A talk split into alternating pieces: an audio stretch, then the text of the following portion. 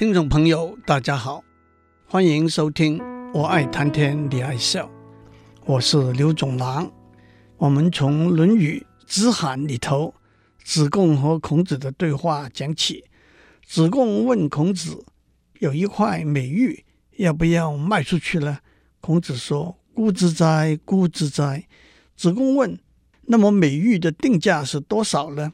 孔子说：“那就得听你的说法了。”子贡打开了话盒子，从行销的四大重要因素 （market mix） 讲起，那就是行销的四个 P：产品 （product）、价格 （price）、产品的配送和通路 （place） 和促销 （promotion）。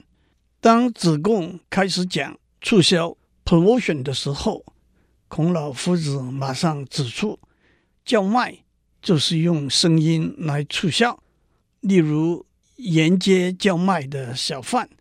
接下来，子贡讲到在报章杂志和在无线电、电视广播里头的广告。他接着说，总体来讲，报章、杂志、无线电和电视上面的广告，都是把有关商品的资讯公开地呈现在可能的消费者面前。一个不同的做法是把有关商品的资讯直接送到预选的可能的消费者面前，这就是所谓直接邮递 （Direct Mailing，DM）。直接邮递有几个好处：首先，收到这些资讯的对象是筛选出来的，因此可以预期比较好的促销结果，避免浪费资源。第二，可以跟踪从筛选出来的对象的回应，从而知道这一种广告的方式的效率。第三，直接邮递除了寄递平面印刷的资讯外，还可以寄递折价券、样品、纪念品等等。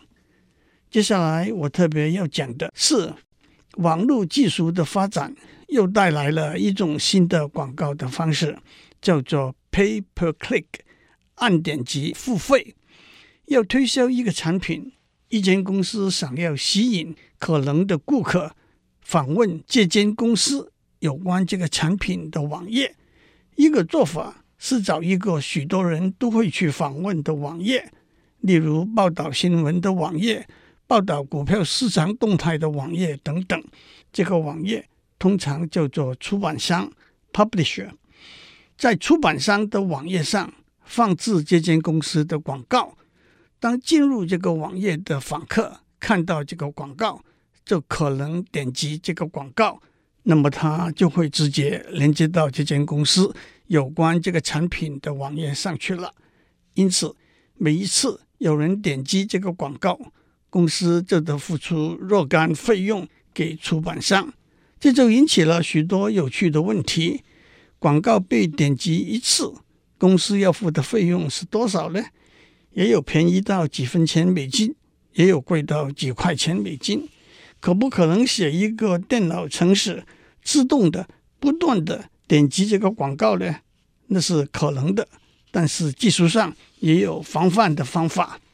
一个更有趣的问题是，推销一个产品的广告应该放在哪些网页上面呢？Google。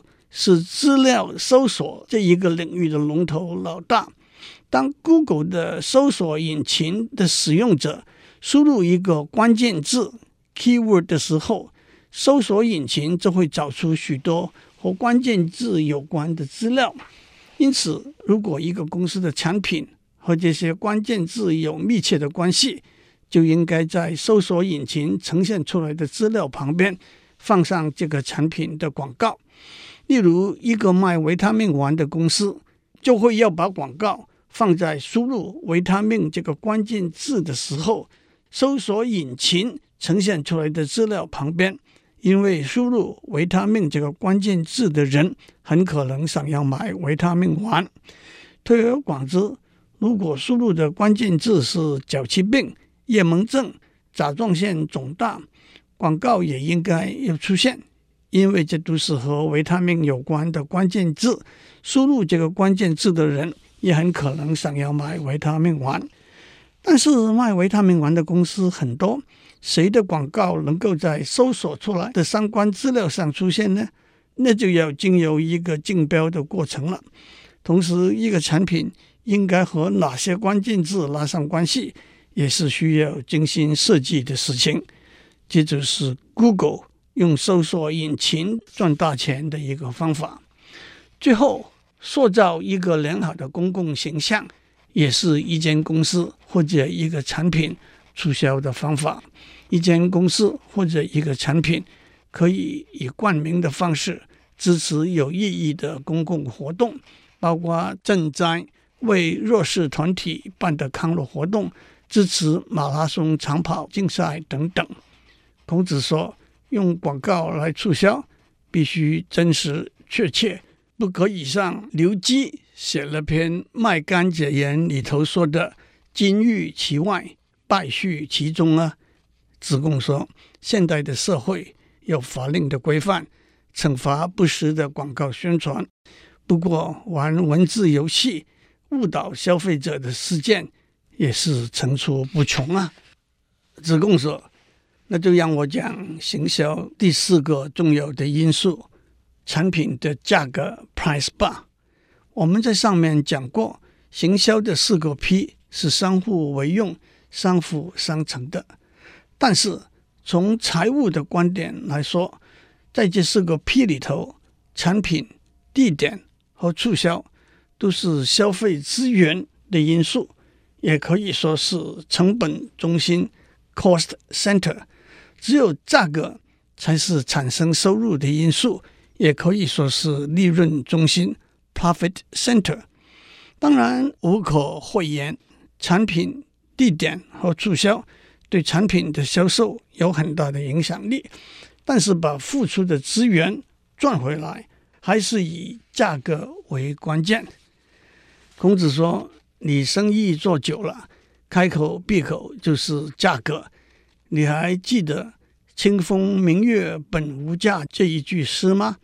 子贡说：“老师，我当然记得，那是欧阳修写的长诗《沧浪亭》里头的一句，而且下面一句正是‘可惜只卖四万钱’，那不就是价格了吗？”孔子说：“这字真的是断章取义了。欧阳修的诗里头‘清风明月本无价，可惜只卖四万钱’。”这两句说的是他的好朋友诗人苏舜钦以四万贯钱的价格买下苏州有名的庭园沧浪亭啊。不过我也可以接受清风明月是以四万贯钱买下沧浪亭的附带赠品，这也是你上面讲的促销的手段之一啊。子贡说：“不过让我指出。”在谈怎样决定一个产品的价格以前，我们必须对产品行销的大环境有充分的了解。当我们谈产品配送和促销这三个因素的时候，大环境的状况自然不可忽视。但是，大环境对价格的影响就更直接和明显了。行销的大环境可以用三个 C 来描述，那就是顾客 （customer）。竞争 （competition） 和符合、遵从 （conformity）。行销的对象是顾客，因此行销当然以满足顾客的需求和期待为依归。在实质上和心理上，顾客都会把产品、地点、促销这些因素和价格这个因素连起来。顾客愿意付比较高的价钱买一个品质比较好，性能比较好的产品，一个例子就是不同品牌的汽车都有不同的顾客群。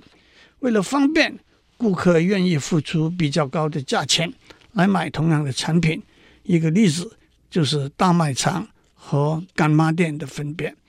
顾客愿意付出比较高的价钱买一个知名的品牌的产品。一个例子就是苹果、三星的手机和所谓白牌。或者山寨版的手机也都有不同的顾客群。第二，至于竞争呢，竞争的产品的四个 P 会直接和我们自己的产品的四个 P 比较，这可不是每一个 P 一对一的比较，而是四个 P 合起来四对四的比较。而在这里头，价格有比较大的力道，也有比较大的运作的空间。如果别人的产品的品质不如我们，我们的价格可以和它的价格相同，甚至更高。如果别人的产品比值胜于我们，我们的价格可以比它的价格低。更何况，价格的竞争可能只是一场战役，我们的产品的销售胜过竞争的产品，但也可能是一场战争，我们的产品彻底把竞争的产品从市场上赶出去，甚至把竞争者的企业打垮。第三，一个产品行销的策略必须遵从当地市场的法令规章，配合当地的传统和生活习惯。有关法令和规章这一部分，我们会在下面多讲一些。讲到传统和习惯，中国过年红色的衣物和装饰品最受欢迎。近年来，连欧洲最有名的超级跑车制造商都会按照中国农历的生肖。来装饰当年的新车。日本的茶具往往是一个茶壶配五个杯子，在中国和欧美是一个茶壶配四个或者六个杯子。我日本朋友给我的解释是，在日本一家平均有两个小孩，加上一个杯子作为打破了的备份，所以日本的杯子盘子都以五个为一套。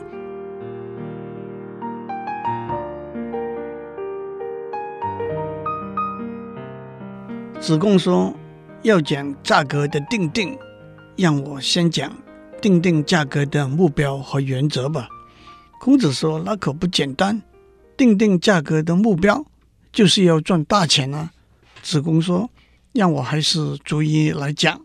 当然，第一，定定价格的一个目标是为了赚钱，但是这也分为细水长流、长远的赚钱。”还是一触即就，在短期内赚钱。一个例子就是列表机和列表机用的墨粉。如果列表机定的价格比较低，吸引比较多的顾客，接下来他们会购买列表机用的墨粉。长远来说，赚的钱会比较多。但是如果列表机的价格定得比较高，短期之内赚的钱比较多。但是顾客群会比较小，那么墨粉的收入也比较少了。第二，定定价格的另一个目标是为了增加销售的货物的数量，或者增加销售的总收入。薄利多销是大家常常讲的一个原则。当一个货物刚刚被推到市场上，增加它的销售量，就可以增加它的能见度。当一个货物在市场上的位置逐渐下降，增加它的销售量，或者可以有最后一搏的效果，最低限度也可以再捞最后的一把。当一个公司在财务上的周转需要资金的时候，用手上的货物换取资金是一个可行的途径。当一个产品的原料来源和生产能力都很充分，多产多销。也是一个策略。第三，定定价格的另一个目标是到达预定的投资回报率，这样好向投资人交代，也就是建立稳定投资人的信心。第四，定定价格的另一个目标是用价格来塑造一个产品或者一个企业的形象。价格高肯定是好东西，价格低。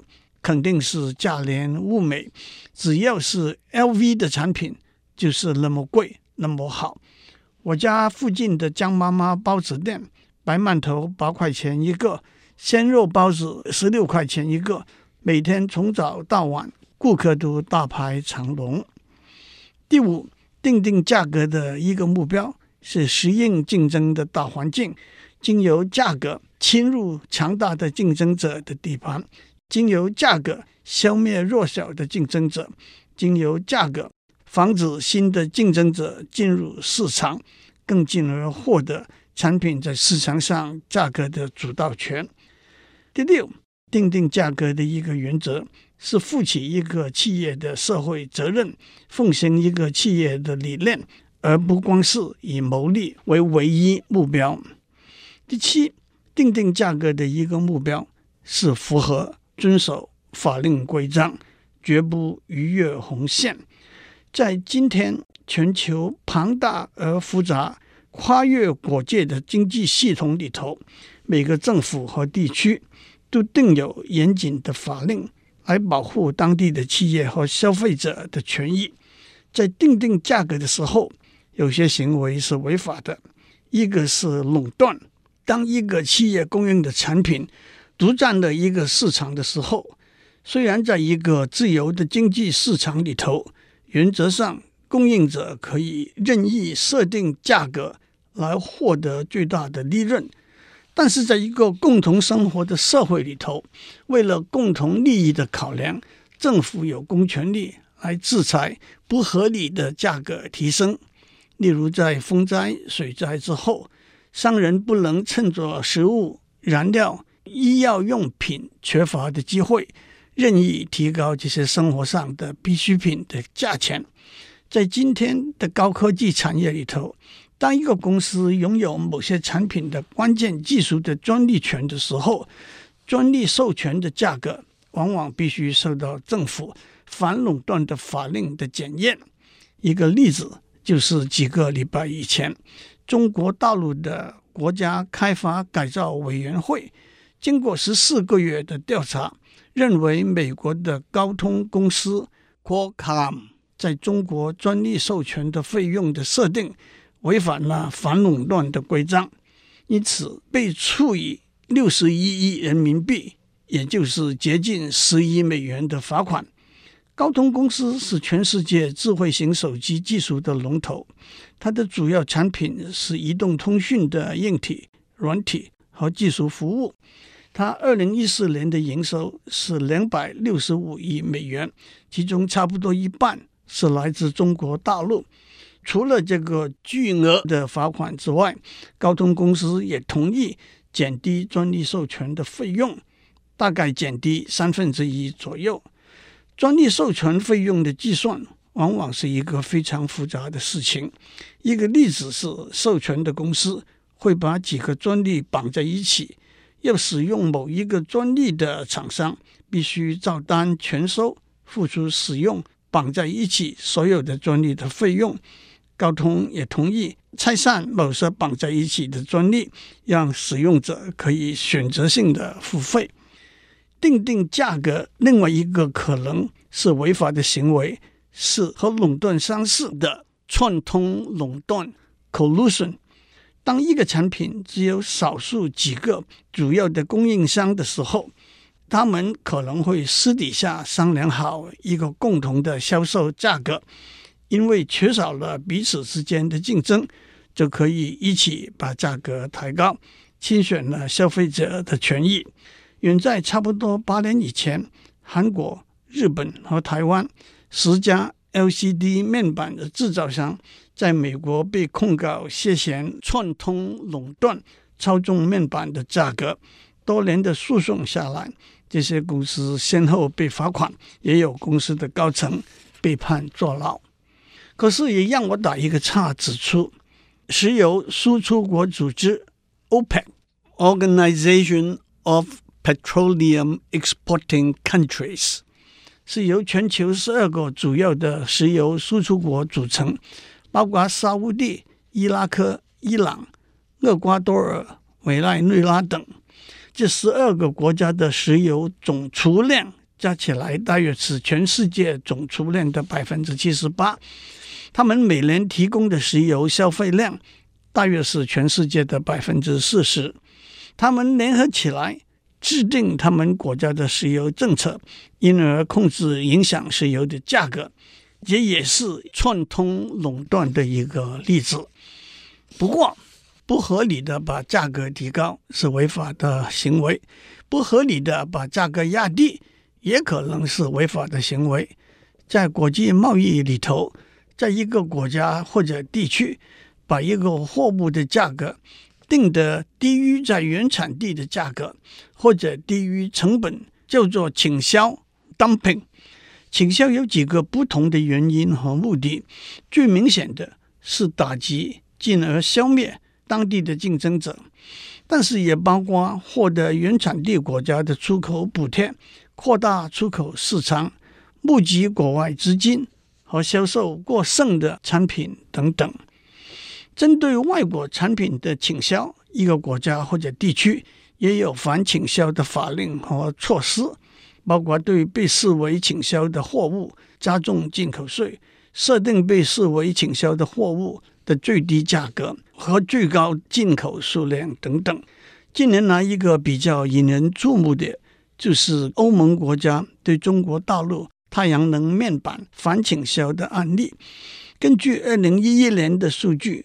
中国大陆输出到欧盟国家太阳能面板的总值高达两百七十亿美元。欧盟委员会 （European Commission） 认为，按照他们的计算，中国太阳能面板在欧盟国家的价格低于合理的价格，应该提高百分之八十八。因此，欧盟委员会决定从中国大陆进口的太阳能面板。又加上反倾销税，税率从百分之十一点八可以逐渐提高到百分之四十七点六。我们就讲到这里，我们会继续讲下去。祝您有个平安的一天。